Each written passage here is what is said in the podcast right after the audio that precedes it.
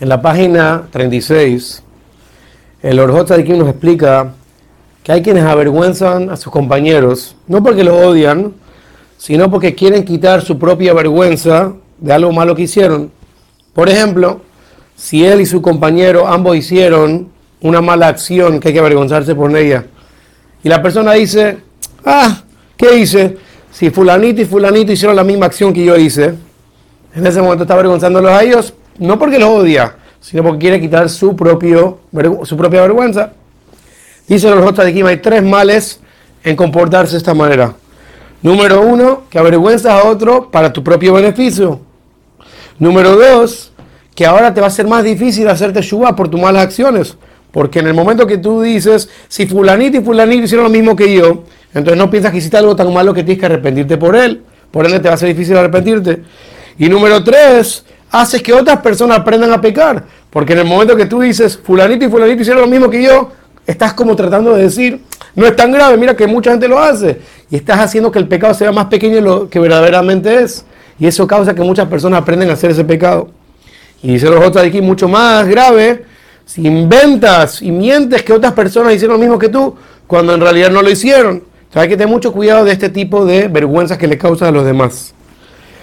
Pero ¿qué pasa si la persona tiene vergüenza, por ejemplo, de cuidarse de hacer pecados que la mayoría de la gente de la ciudad no hacen, a pesar que son conocidas? El ejemplo que trae los otros de Kim es, por ejemplo, la prohibición de ver mujeres. Muchas personas empiezan a avergonzarlo. Ah, mírate, el religiosito que se está cuidando de los ojos, ¿qué estás haciendo? Y se empiezan a burlar de él. La persona tiene que ponerse muy fuerte y aguantar la vergüenza por el honor de Dios. Y tiene que seguir cuidándose de no pecar a pesar que los demás lo hagan.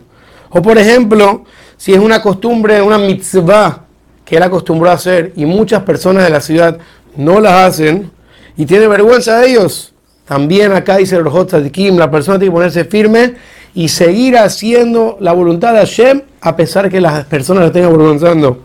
Porque ninguna persona que es un esclavo del rey pararía de hacer la orden del rey simplemente porque las personas lo están avergonzando. Y si la persona por vergüenza se aguanta a sí mismo, se priva a sí mismo de hacer algo bueno, entonces esa vergüenza es una mala vergüenza.